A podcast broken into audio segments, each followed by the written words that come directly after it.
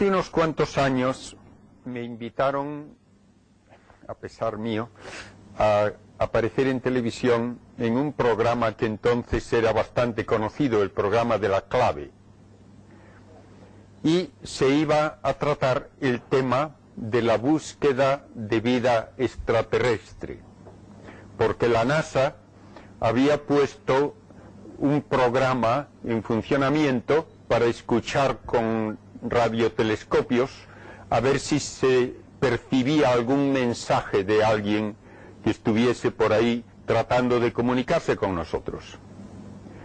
Invitaron al director de ese programa de la NASA, invitaron también a alguien que decían se estaba preparando para ser un astronauta español, a otro señor que había estado en un centro de radar, me parece que era en Mallorca, y que decía que había visto algunas cosas raras, otro señor que era editor de una revista de esoterismo, un teólogo agustino, y llamaron también al director del Observatorio Vaticano, un jesuita al que yo conozco, claro. Y él les dijo que él no podía venir, pero que estaba yo en Madrid y que me llamasen a mí, con lo cual no pude decir que no. Cuando fuimos al programa, el señor Balbín, que era el que llevaba el programa de la clave, comenzó ya con una frase que sonaba pues muy abierta, que decía, nosotros vamos a hablar de la vida, pero claro, de la vida como nosotros la conocemos, nada más. Y yo le dije, no, vamos a hablar de la vida basada en las propiedades de la materia. Y sabemos cuáles son las propiedades de la materia aquí y en todo el resto del universo. El director de la revista de esoterismo inmediatamente saltó. Está usted hablando como si estuviese muy cierto de eso, y en ciencia no hay nada cierto. Y dije, se equivoca usted. En ciencia hay muchas cosas ciertas, y una de ellas es que hay 92 elementos en la naturaleza y no hay más ni puede haberlos. Y sabemos las propiedades químicas de cada uno. Y por lo tanto sabemos los que pueden funcionar y los que no pueden funcionar para dar lugar a una estructura viviente. Entonces intervino también el Agustino y dijo, es que si hablamos de vida, también Dios es vida. Y yo le dije, sí, pero no manda señales de radio, que es de lo que se trata. De modo que tengamos los pies en el suelo y hablemos de las cosas como son y no en términos de ciencia ficción. Vamos a hablar de la vida que se tiene que basar en las propiedades de la materia porque vamos a hablar de estructuras materiales vivientes. Nosotros, como científicos, no hablamos de la vida en general, hablamos de una estructura material viviente. ¿Y en qué notamos que algo es viviente? En que hace cosas. Si yo estoy mirando por un microscopio y veo un puntito negro, y pasan los minutos y pasan las horas y el puntito negro sigue estando donde estaba, digo, eso no está vivo. ¿En qué se nota que hay vida? En que hay actividad propia. Y esa actividad, como toda actividad, consume energía.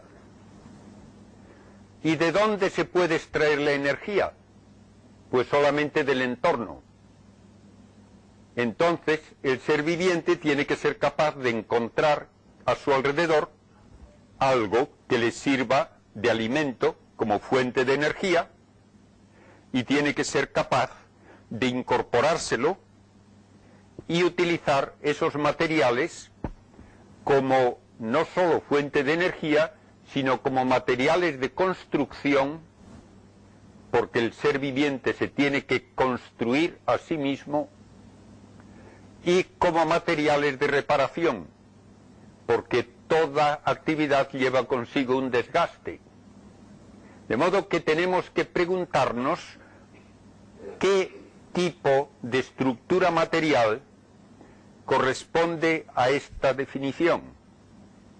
Una estructura estable, capaz de actividad, capaz de extraer de su alrededor fuentes de energía, materiales de construcción y también capaz de dar lugar a otros seres vivientes parecidos.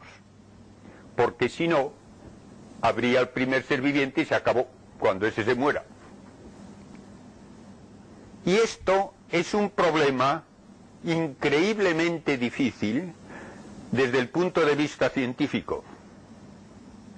De modo que, aunque les voy a hablar del origen de la vida, sepan, para no llamarse engaño luego, que nadie sabe ni dónde, ni cuándo, ni cómo apareció la vida. Tenemos que decir, tuvo que ser más o menos en tal época, tuvo que ser más o menos en tal entorno, pero nadie sabe decir cómo aparece el primer ser viviente.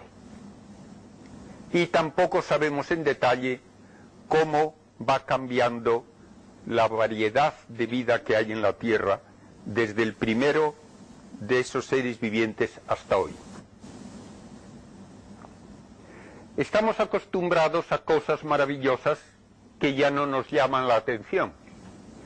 Pero todos ustedes saben que un huevo de gallina es, qué sé yo, unos 80 gramos de gelatina, con un puntito color canela, y allí no hay más.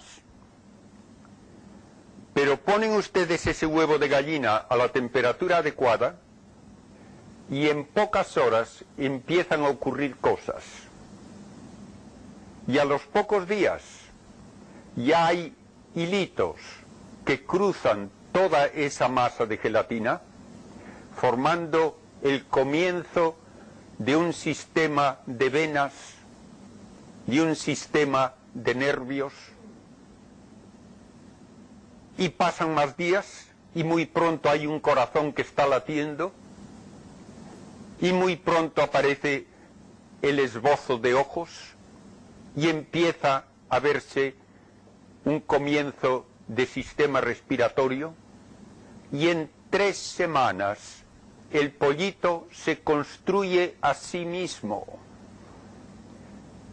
con un cerebro que controla todo, con ojos capaces de ver, con pulmones para respirar, con el corazón latiendo, con un sistema circulatorio, con un sistema digestivo, con un esqueleto, con un sistema muscular, hasta las plumitas. Eso, si no ocurriese, de hecho, pensaríamos que era imposible. Que pongan ustedes menos de 100 gramos de gelatina a una temperatura adecuada de 41 grados y que se construya solo un pollito que rompe el cascarón y salta afuera y empieza a correr y alimentarse, eso es totalmente impensable. Yo recuerdo haber leído hace muchos años una historieta de ciencia ficción en que hablaban de los marcianos. Y había marcianos con una cultura muy desarrollada. Y en una ciudad de marcianos deciden que hace falta otra universidad y un día de fiesta nacional con bandas de música y discursos van y hacen un agujero en el suelo y ponen allí una esfera de metal del tamaño de un balón de fútbol. Cubren el agujero con tierra y se van. Y en unas semanas crece la universidad entera. Las paredes, las ventanas, las puertas. Pasan tres semanas y tienen ustedes las aulas de clase con los pupitres, los cuartos de los profesores, los cuartos de informática, los laboratorios, todo hasta incluso un fichero con unas cuantas esferas metálicas más por si hace falta ampliar la universidad. Cuando leí esto hace muchos años, claro, me reí, dije, pues vaya cuento, eso es imposible. El pollito es inmensamente más complicado que ninguna universidad. Sin comparación. Ayer hablábamos de las galaxias, de la Vía Láctea, con cien mil millones de estrellas como el Sol. ¡Qué enormidad, qué maravilla! Una célula que se ve solo al microscopio es mucho más complicada que una galaxia y muchísimo más difícil de entender que una galaxia. Y en el caso de un ser como el hombre de tamaño bien visible, hay que pasar de una célula 100 billones de células, que es lo que tiene el cuerpo adulto. Y se tiene que hacer por su propia fuerza, sin ayuda externa, sin maestros de obras. De modo que ya ven ustedes la tremenda complejidad de lo que llamamos alegremente un ser viviente, y pues sí aparece, pues naturalmente aparece, sí, sí. Llevamos más de 200 años haciendo toda clase de experimentos de laboratorio para ver si se consigue algo que sea viviente, aunque solo sea una única célula. No hay manera. Estamos todavía tan lejos como estaban hace mil años. No se sabe cómo se puede hacer una célula. Pues bien, con esto como fondo, ahora vamos a entrar en detalle.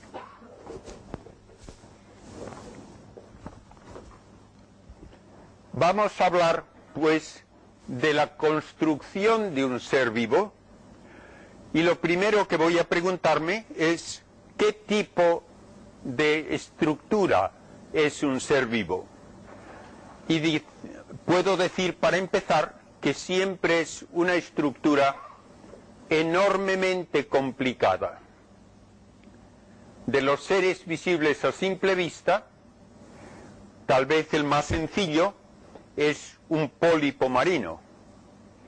No tiene esqueleto, no tiene corazón, no tiene sistema nervioso al parecer, no tiene músculos, parece un poco de gelatina viviente pero muy complicada. Ah, eso sí. ¿Qué tipo de materia puede servir para construir un ser vivo? Hablamos de la materia o bien en el estado sólido o gaseoso o como pura energía o en el estado líquido. ¿Podría uno hacer un ser viviente con el estado sólido? El estado sólido es para un científico sobre todo el estado cristalino. Y los cristales de los minerales son muy hermosos, tienen una estructura muy bonita. ¿Podría haber un cristal viviente? La respuesta es que no. Porque un cristal viviente tendría que incorporar materiales externos y mientras que un cristal puede crecer, solo crece porque se le añaden capas por fuera. En cambio, algo como un hueso tiene que incorporar materiales en toda la estructura. Y un cristal, si reacciona con el entorno, se deshace. Por ejemplo, un cristal de hielo puede reaccionar con un entorno húmedo caliente, pero se deshace. El cristal no tiene flexibilidad para ser vivo. El estado opuesto es un gas. Y un gas para un físico se define porque no puede tener estructura alguna. Solamente pueden chocar entre sí las partículas del gas, pero no puede hacer nada. La mayor parte de la materia del universo es gas. Cada estrella es una esfera de gas y hay grandes nubes de gas entre las estrellas. Y la mayor parte de ese gas está a temperaturas muy elevadas, en las estrellas concretamente. Entonces, ¿se podría hacer algún tipo de ser viviente como en la mitología caballos de fuego? No, no pueden ser reales. Un gas no puede tener estructura estable. ¿Podría hacerse un ser viviente a base de pura energía? En ciencia ficción a veces hablan de seres que llegan de otros lugares del espacio que ni siquiera necesitan un vehículo, no necesitan una nave espacial porque son pura energía. ¿Qué decimos de esto? Que valen como recurso de ciencia ficción, pero la energía no puede formar una estructura estable porque se disipa por el espacio. Necesariamente se disipa. Entonces lo único que nos queda es el estado líquido. Y en el estado líquido puede darse estructura de corto alcance. El líquido puede formar burbujas, puede formar celdillas. Y la palabra celdilla es el origen de la palabra célula. Porque la célula es una gotita de líquido con una membrana a través de la cual se pueden intercambiar materiales con el entorno y dentro de esa gotita de líquido hay estructuras que están en interacción constante. De modo que ya tenemos la primera regla para buscar cómo puede darse vida. Solamente puede encontrarse vida si hay un líquido adecuado y esto hace que no pueda darse vida ni en situaciones de enorme temperatura en que todo es gases o en situaciones de temperatura tan baja que todo es sólido. El siguiente paso nos lo indica el pollito. Se tiene que construir a sí mismo ¿Dónde están los planos? ¿Dónde están las instrucciones para hacer el pollito? En una pequeñita mancha de color canela que hay en la yema del huevo. Allí tienen que estar todos los planos y todas las instrucciones. Y es posible meter ahí todos esos planos en una cosa que apenas se ve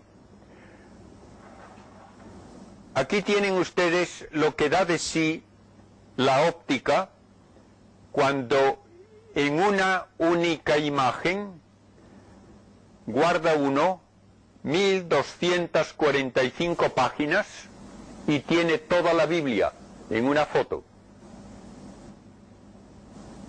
¿Bastaría hacer algo parecido para poner los planos de un ser viviente? No, esto es demasiado burdo. Se ha calculado que para escribir todas las instrucciones de cómo se hace un ser humano, habría que escribir una enciclopedia de 100 millones de páginas.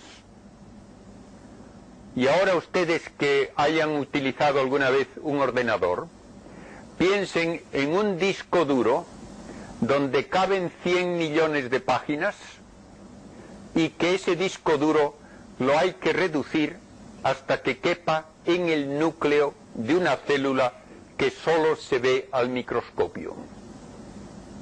Porque todo eso hace falta para que se pueda dar la transmisión genética que hace que una generación tras otra tenga las mismas características de la especie y al mismo tiempo tanta flexibilidad que nunca hay dos personas totalmente idénticas, hasta el último átomo, ni siquiera los gemelos mellizos. Para hacer eso, nos hace falta codificar la información a nivel atómico. Todo lo demás es demasiado burdo. Pues bien, esta información se codifica en una enorme molécula que enrollada dentro del núcleo de la célula tiene un metro de larga y que contiene 10.000 millones de átomos. Y ahí, en esa célula, está el secreto de cómo se leen las instrucciones para hacer el ser viviente. La célula tiene codificado en el ADN una serie de instrucciones y el ADN se puede reproducir dividiéndose y luego completándose de nuevo, utilizando, podríamos decir, cuatro letras, que llamamos cuatro bases, la citosina, la guanina, la adenina y la timina. Y solamente pueden unirse la adenina con la timina, la guanina con la citosina, y luego en sus extremos se le pueden añadir otras moléculas como de azúcar, fosfatos, etc. La serie de estas moléculas es como una especie de código de ceros y unos en un ordenador moderno. Y así se tiene toda la codificación genética que expresa cómo va a ser el organismo y cómo se va a construir. ¿Qué elementos permiten hacer esta molécula gigantesca de 10.000 millones de átomos? El único que puede hacerlo es el carbono,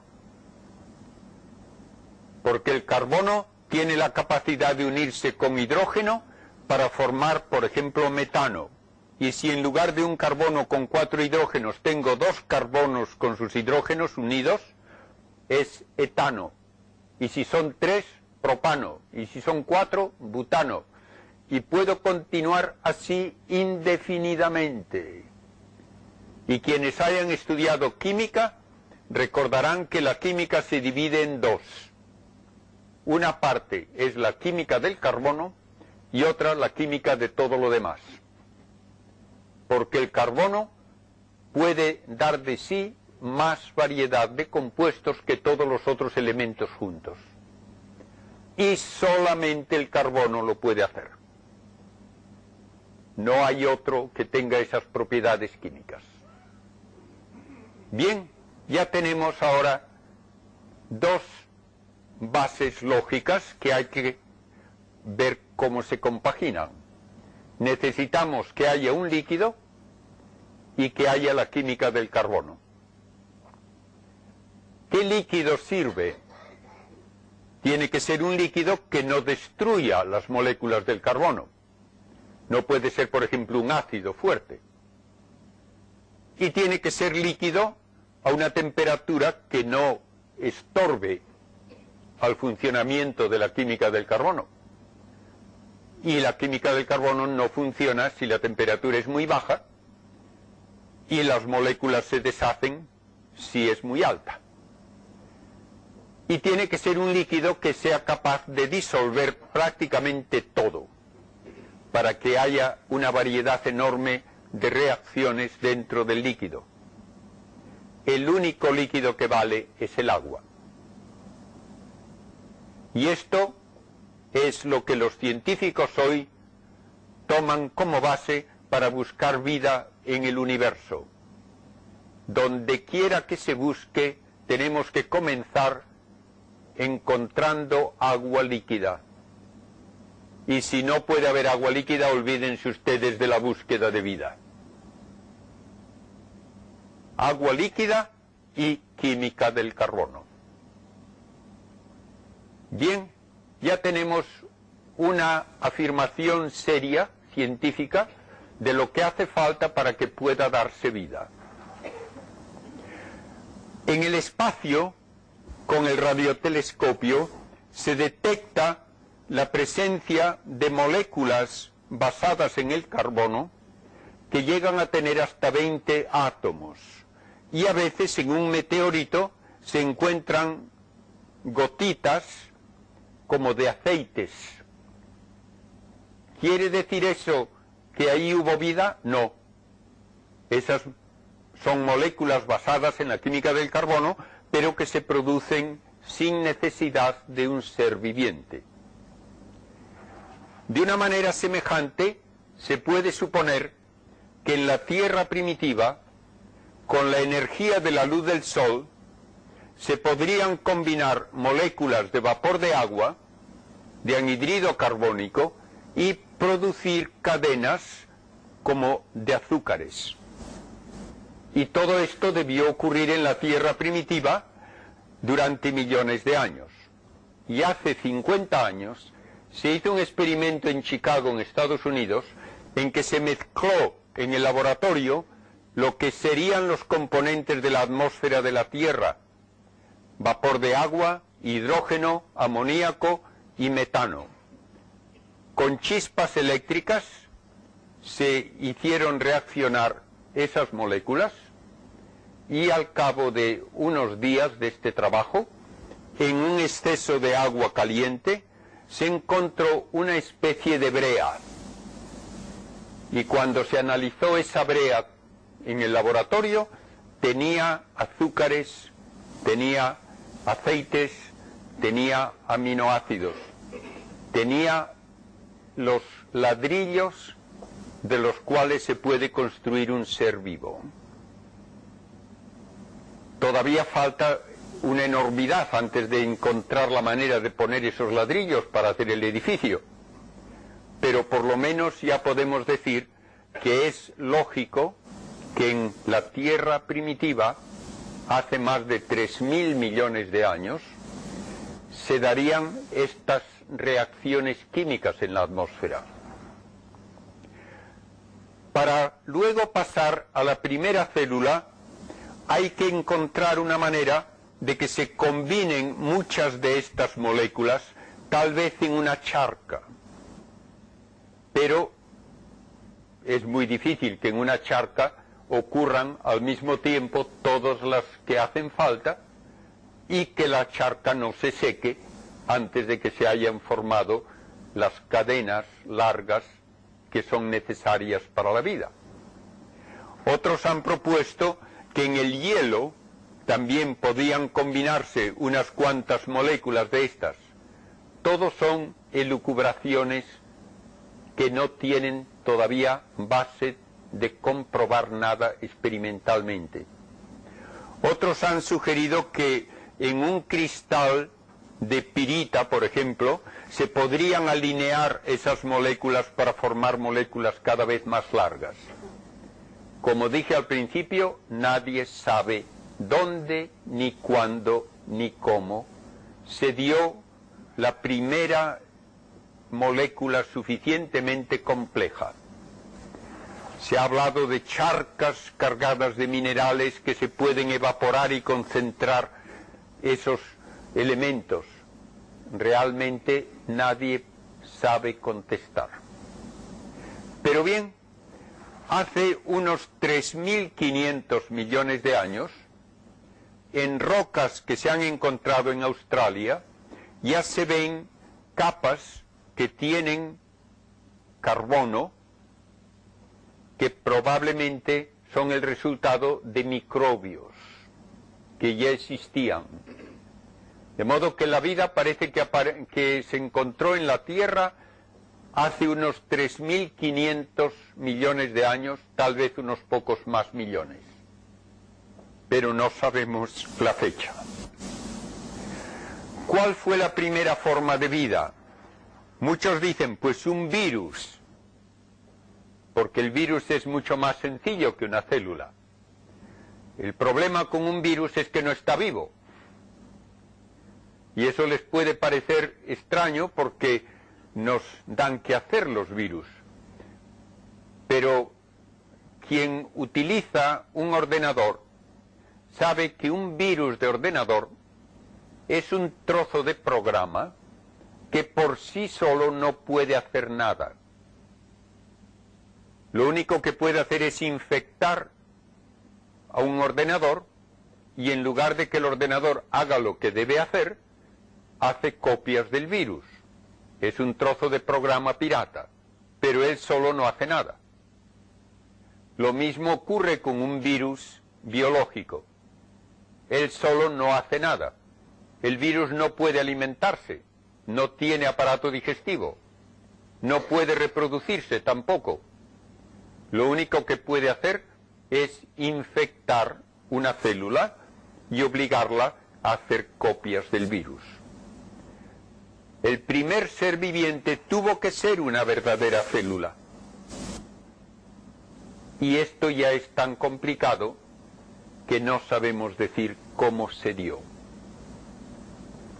Un gran científico inglés que murió hace unos pocos años, Fred Hoyle, decía que hablar de que la vida aparece espontáneamente por azar era la idea de la chatarrería y el huracán. Imagínense ustedes una chatarrería en el campo con toda clase de latas, de tornillos, de plásticos, de maderas, de hierros esparcidas por el campo. Viene un huracán, revuelve todo aquello y deja un avión jumbo listo para volar. Pues eso, dice este científico, es lo equivalente de decir que mezclando muchas de esas moléculas les va a salir una célula viviente. Y él llegaba a decir que era imposible explicar que la vida hubiese aparecido en la Tierra. Pero apareció y una vez que aparece la primera célula, empieza a haber pequeños cambios en el programa genético y se dan formas ligeramente distintas con el paso del tiempo. Tenemos evolución.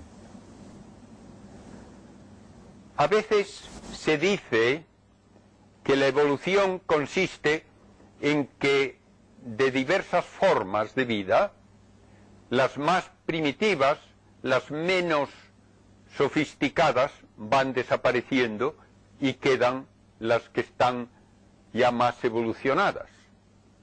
Eso no es verdad. La forma de vida más primitiva son los microbios. Y ya lo creo que hay microbios hoy. Cada uno de nosotros simplemente en el aparato digestivo tiene más microbios que personas ha habido en todo el mundo en toda su historia. De modo que los microbios, por muy primitivos que sean, siguen sobreviviendo perfectamente. Lo que sí ocurre es que hay cambios. Y un cambio que hubo fue muy importante. La primera vida no podía tolerar el oxígeno. El oxígeno era un veneno para estos microbios. Todavía hay hoy microbios para los que el oxígeno es un veneno. Pero llegó un momento que no sabemos cuándo fue, en que algunas células se encontraron con un pigmento de color verde por alguna mutación genética, y ese pigmento verde, que es el que tienen las plantas, permite unir agua y anhidrido carbónico para producir celulosa, azúcares, almidón, etc., y se desprende oxígeno. La atmósfera de la Tierra al principio no tenía oxígeno, pero con la ayuda de este proceso de las plantas empezó a aumentar la cantidad de oxígeno. Todavía era un veneno. Los microbios estaban en el mar donde el oxígeno no les afectaba. Pero pasan millones de años y algunas de estas algas microscópicas, creciendo en los bordes de los océanos, contribuyeron ya casi la misma cantidad de oxígeno hace dos mil millones de años que la que hoy hay en nuestra atmósfera. Y entonces hubo otra mutación que permitió sobrevivir usando el oxígeno o fuente de y el oxígeno es muy bueno como fuente de energía. Entonces se puede desarrollar la vida más. Y así empezaron los primeros seres no microscópicos, sino visibles a simple vista. Eran como los que hoy llamamos pólipos y medusas. Solamente una especie de gelatina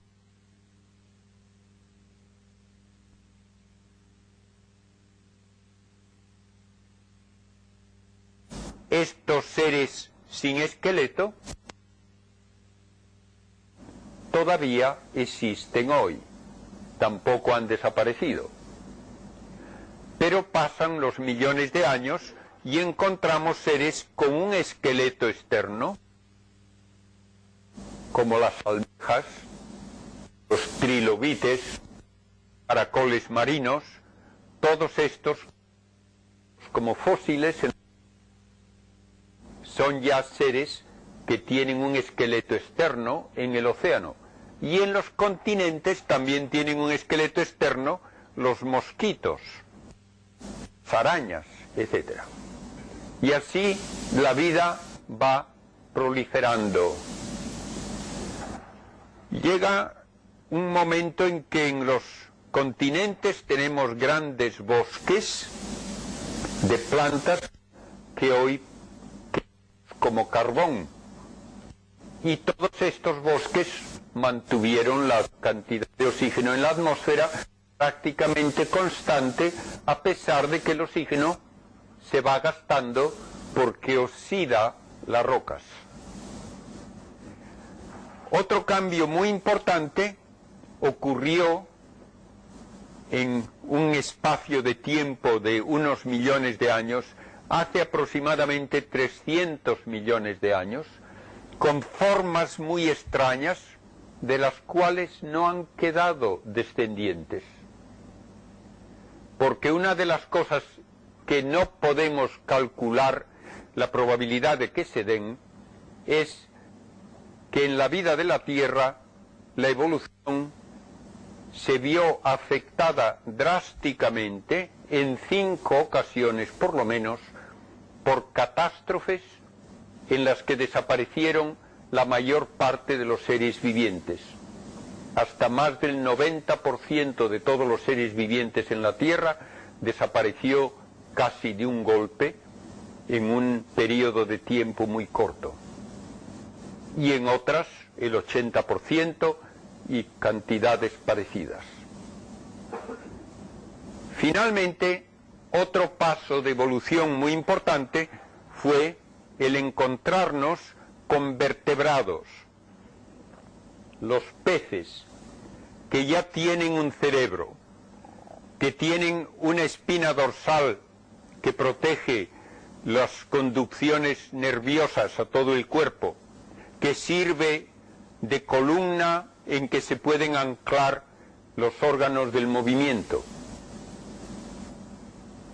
Cuando aparecen los vertebrados, ¿desaparecen los que no tenían esqueleto? No.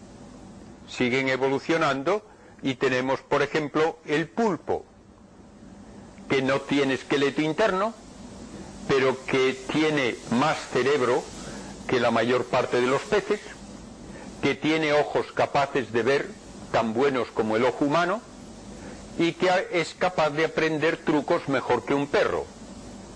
De modo que de primitivo no tiene nada. Pero se quedó en el mar. En cambio, en las zonas costeras de los peces se dio el paso a los anfibios, que pueden vivir parte en el agua, parte en tierra firme.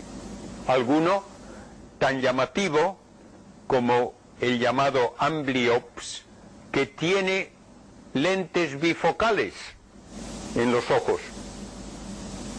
Y así es capaz de ver perfectamente por encima del agua y por debajo al mismo tiempo. Y luego vienen los reptiles. Y los reptiles ya son totalmente terrestres.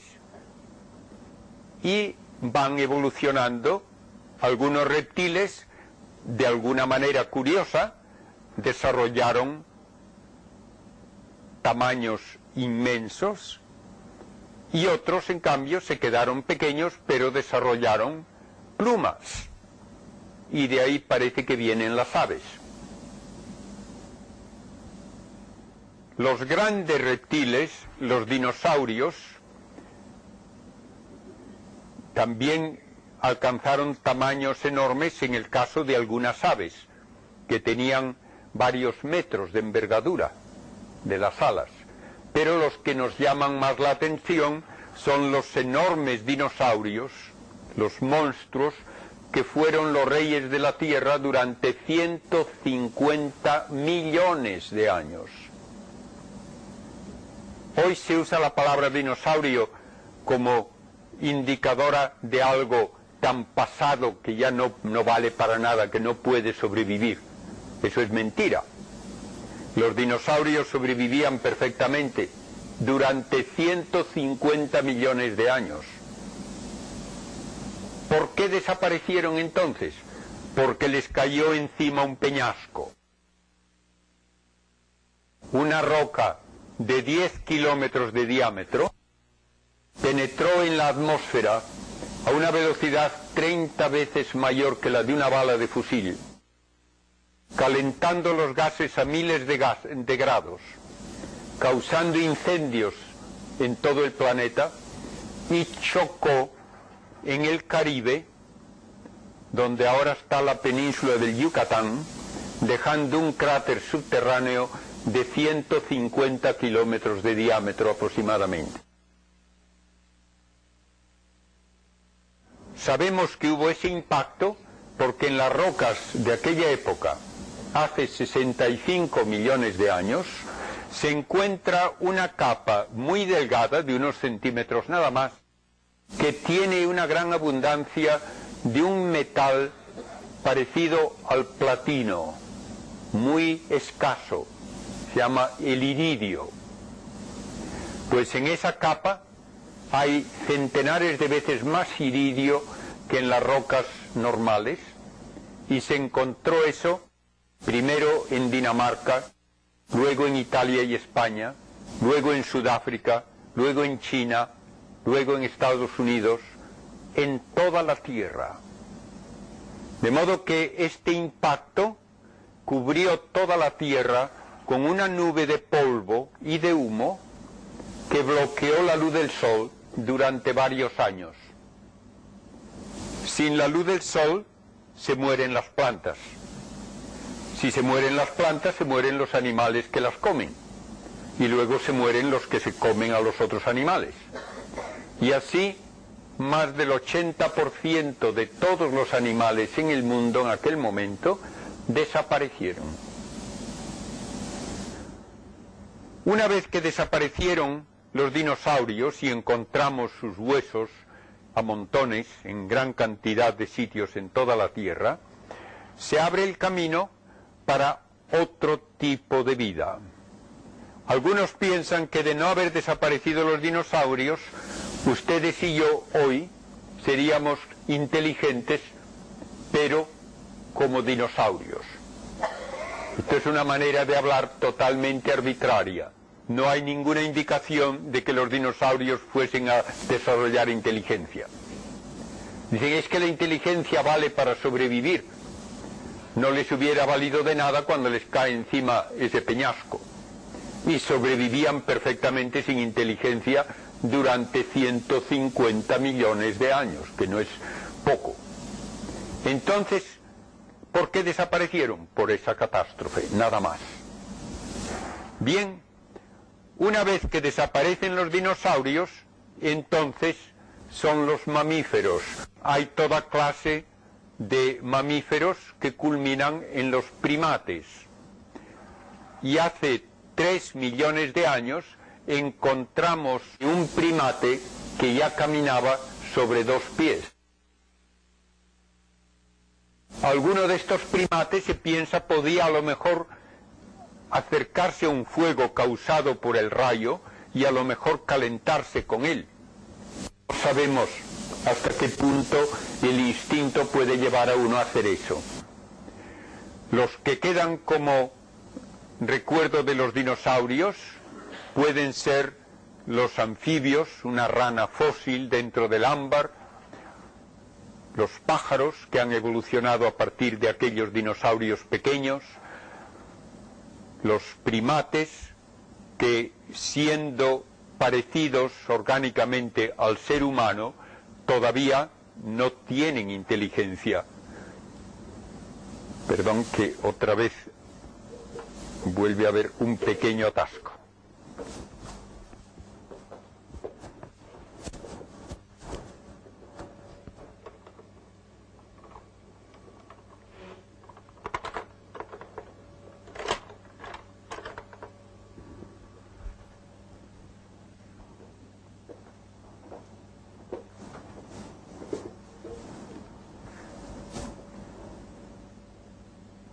Pueden apagar.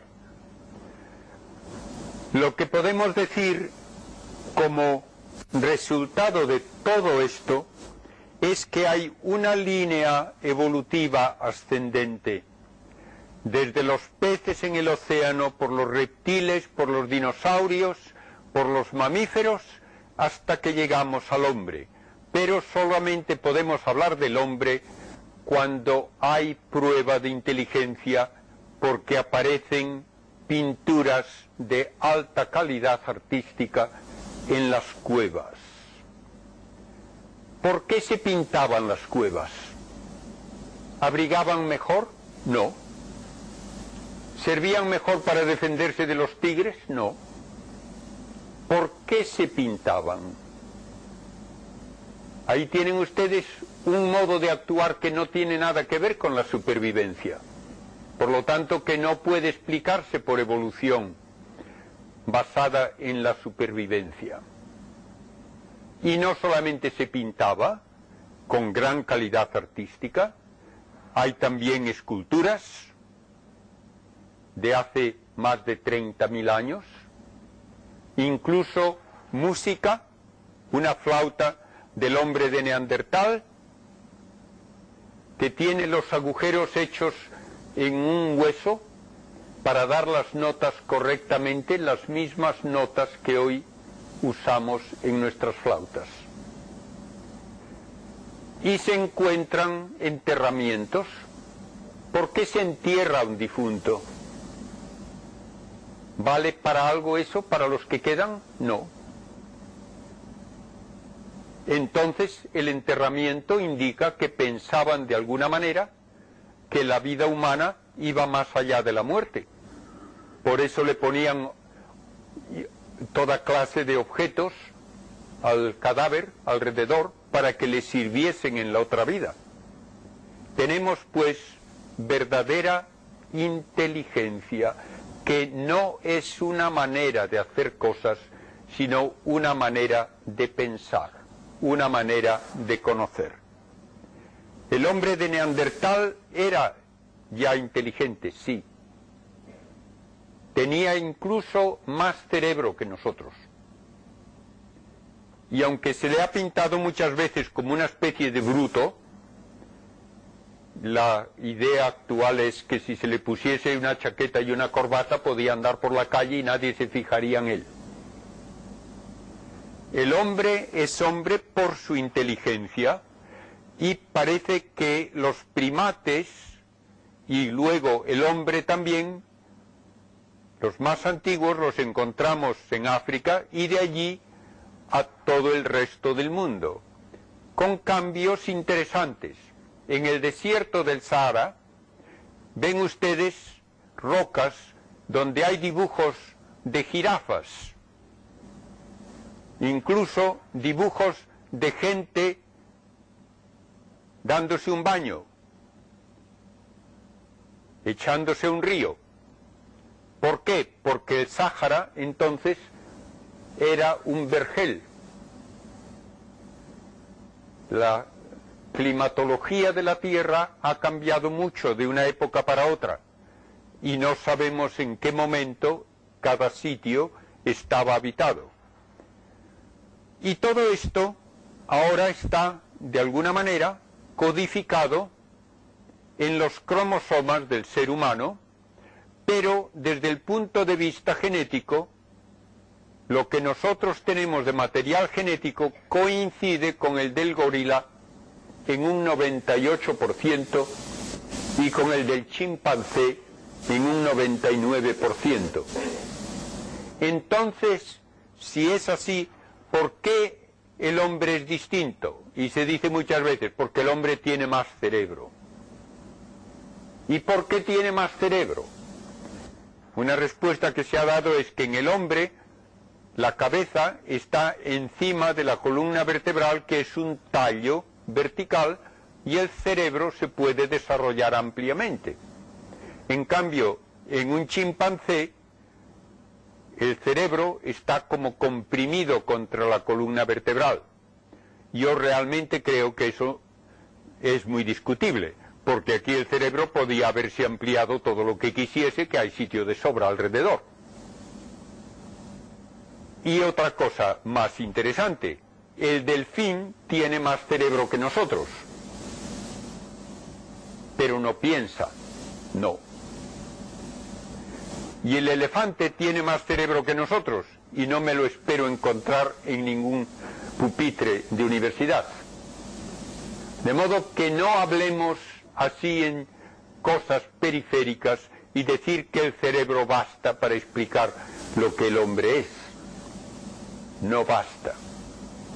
Incluso, como ya indiqué hace un momento, el hombre de Neandertal tenía más cerebro que nosotros y se dan casos conocidos y estudiados en medicina de personas que tienen lo que se llama hidrocefalia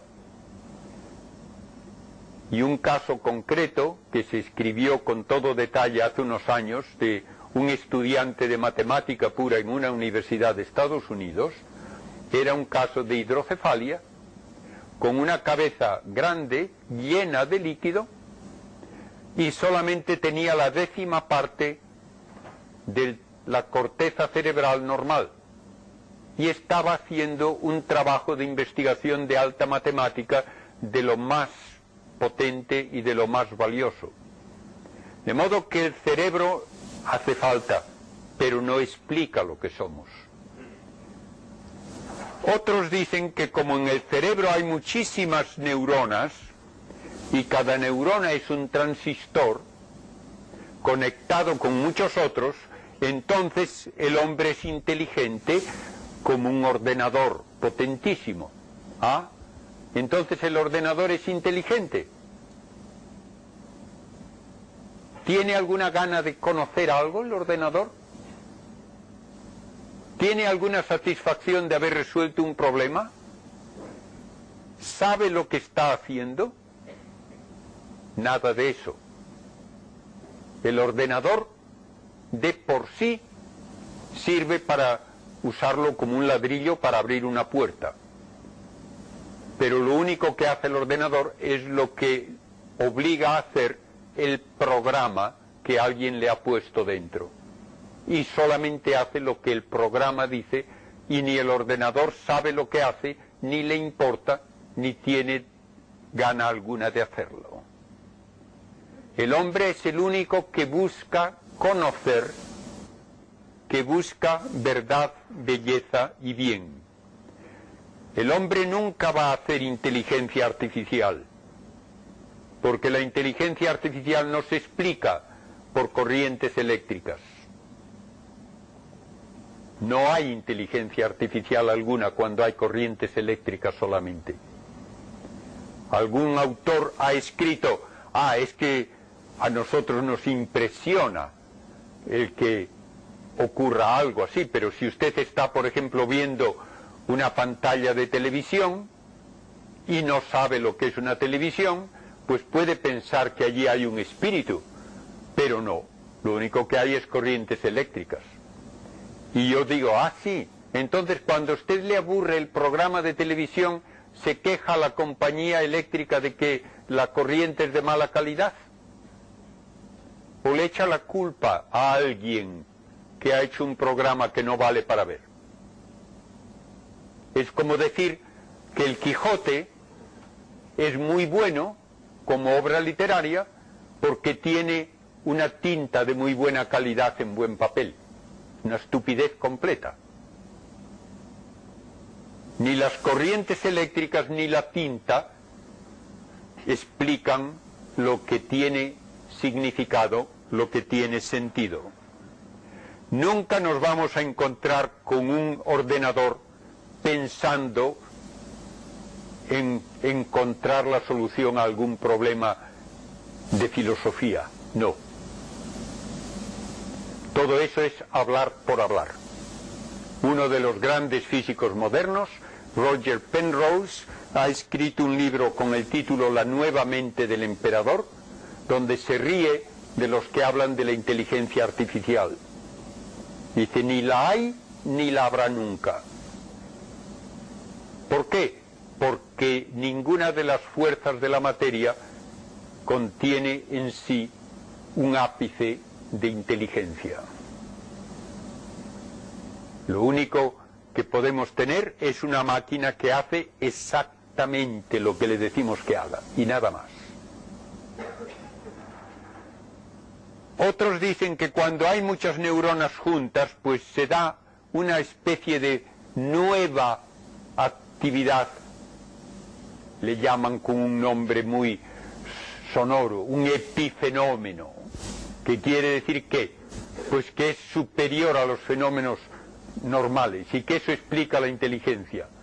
No explica absolutamente nada. ¿Por qué se preocupa uno en resolver un problema de geometría?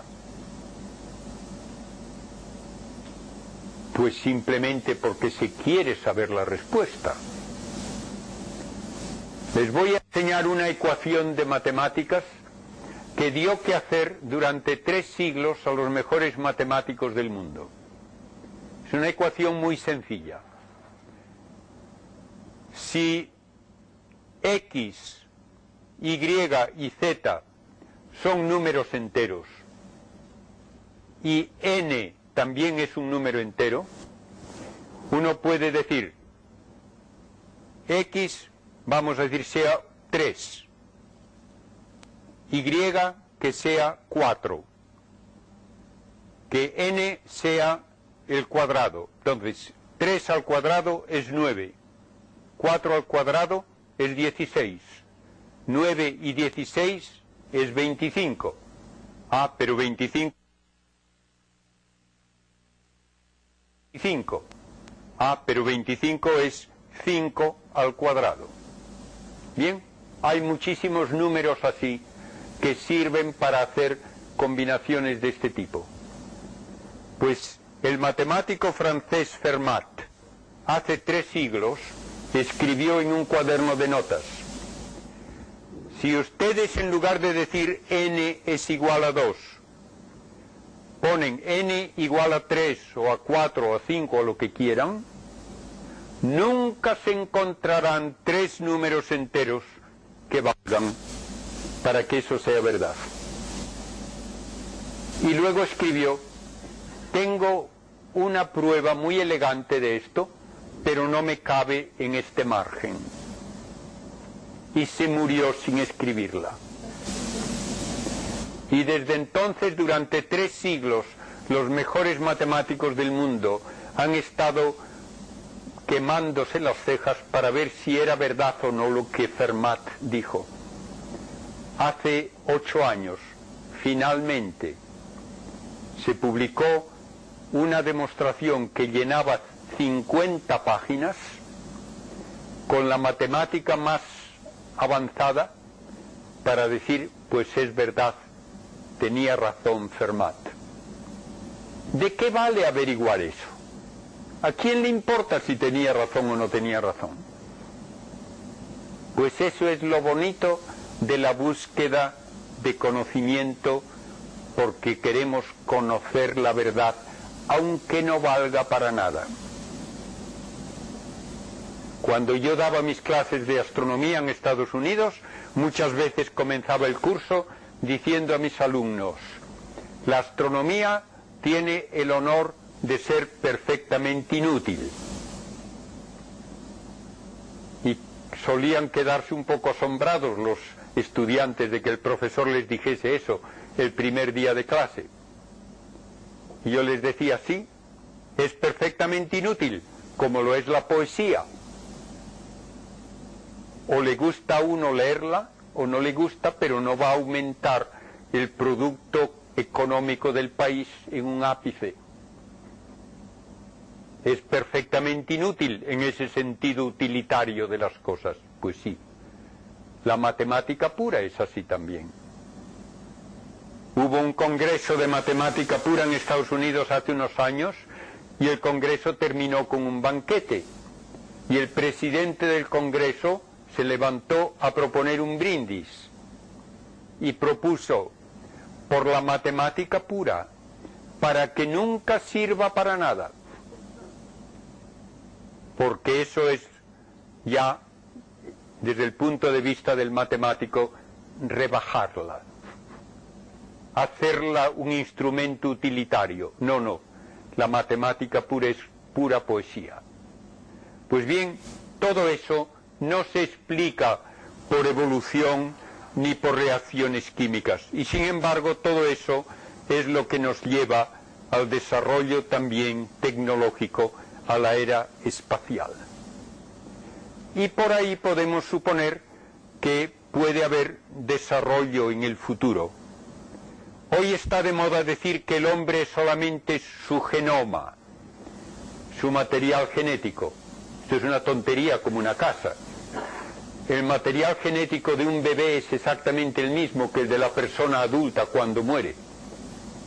Entonces todo lo que uno ha hecho durante toda su vida, el mayor genio científico, el mayor artista, el mayor literato músico, todo eso no es nada. La genética es una base necesaria, pero no explica lo que es el hombre.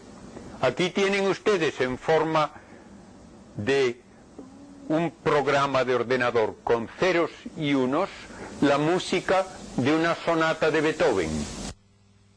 Mismo ver eso que escuchar esa sonata por un artista? No. Pues lo mismo ocurre con el ser humano. Y solamente el ser humano conoce y sabe que conoce y tiene deseo de conocer. ¿Y qué conoce?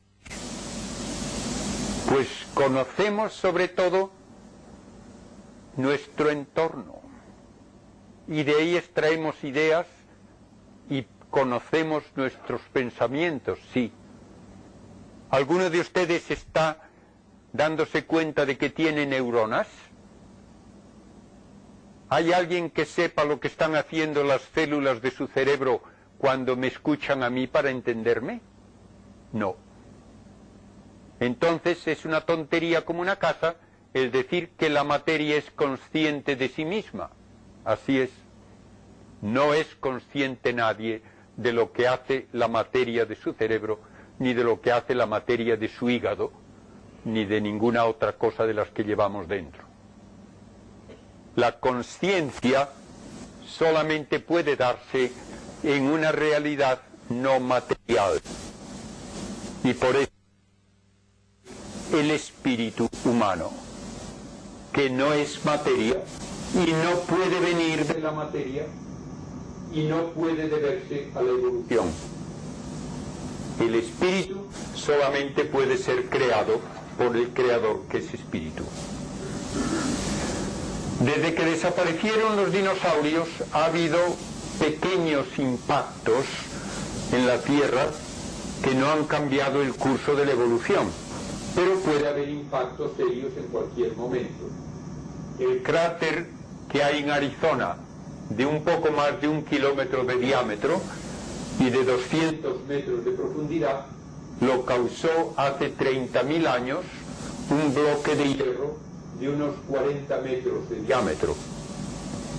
En 1908 explotó en el aire una roca, probablemente de unos cientos de metros de diámetro, que devastó completamente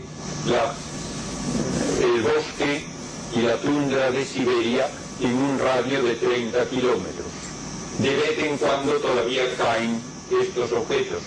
Pueden caer en cualquier momento, así es. La NASA está ya publicando todos los días una lista de objetos con un diámetro mayor de 100 metros que pueden en algún momento interceptar la órbita de la Tierra. Pero finalmente también la Tierra y el Sol se va a deshacer. Sí. Toda la evolución material del universo termina por agotar las fuentes de energía. El Sol aumentará de luminosidad y de calor y dentro de 500 millones de años, aproximadamente el mismo tiempo que transcurrió desde las primeras almejas en el océano hasta nosotros, la Tierra ya no será habitable. Tendrá una temperatura demasiado elevada. ¿Qué podrá hacer entonces la humanidad si hay humanidad? Que lo dudo. Pues algunos dicen que tal vez escaparnos a una estrella de las que hay a nuestro alrededor y establecer allí por lo menos una semilla de humanidad otra vez. Por ahora todo eso es ciencia ficción. ¿Cómo se podría hacer? Pues la única propuesta que tal vez sería plausible una roca de esas que hay como un asteroide pequeño, ahuecarlo, convertirlo en una caverna habitable, ponerle un motor de propulsión atómica y que durante miles de años vaya de viaje a otro sitio. Por ahora, como he dicho, todo esto es ciencia ficción. Y así, resumiendo, desde el primer momento de la gran explosión hace casi 14 mil millones de años, el universo evolucionó, se formó la Vía Láctea, en la Vía Láctea estrellas y planetas.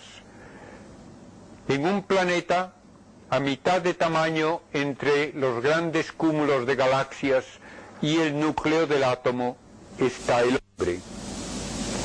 Y para que nos demos cuenta de cómo ha sido de rápido el desarrollo de la vida, imaginémonos un calendario en el que cada día corresponde a 38 millones de años. Si tuviésemos ese calendario, en un año cabría toda la historia del universo desde aquella primera explosión. ¿Cuándo encontraríamos la primera forma de vida visible? El 16 de diciembre aparecerían los primeros gusanos marinos. Aparecerían los dinosaurios el 25 de diciembre y desaparecerían el 28. Y toda la evolución de los mamíferos hasta el hombre el día 31 de diciembre, donde cuando faltan tres minutos para el presente ya hay el hombre de Neandertal, cuando faltan cinco segundos para el presente, tenemos el neolítico y la edad del bronce, hace cuatro segundos nació Cristo, hace un segundo se inventó el telescopio y comenzó la ciencia moderna. Realmente, una vez que hay inteligencia, las cosas ocurren a prisa. Y hay quien dice que todo esto ocurre por azar. ¿Qué es el azar? Pues es una manera elegante de decir ocurre porque sí. ¿Sirve eso de explicación para algo? No. ¿Qué nos dice en cambio la filosofía y la teología? Que todo ocurre bajo la mirada de Dios que lo sabe todo y que ha hecho todo desde el primer momento para que en un planeta la joya del sistema solar que mañana describiré en mayor detalle, pueda haber alguien que pueda conocer al Creador, pueda agradecerle la existencia y pueda finalmente participar de su misma vida. Entonces el mundo tiene sentido. Muchas gracias, pueden encender la luz y ahora contestaré a sus preguntas.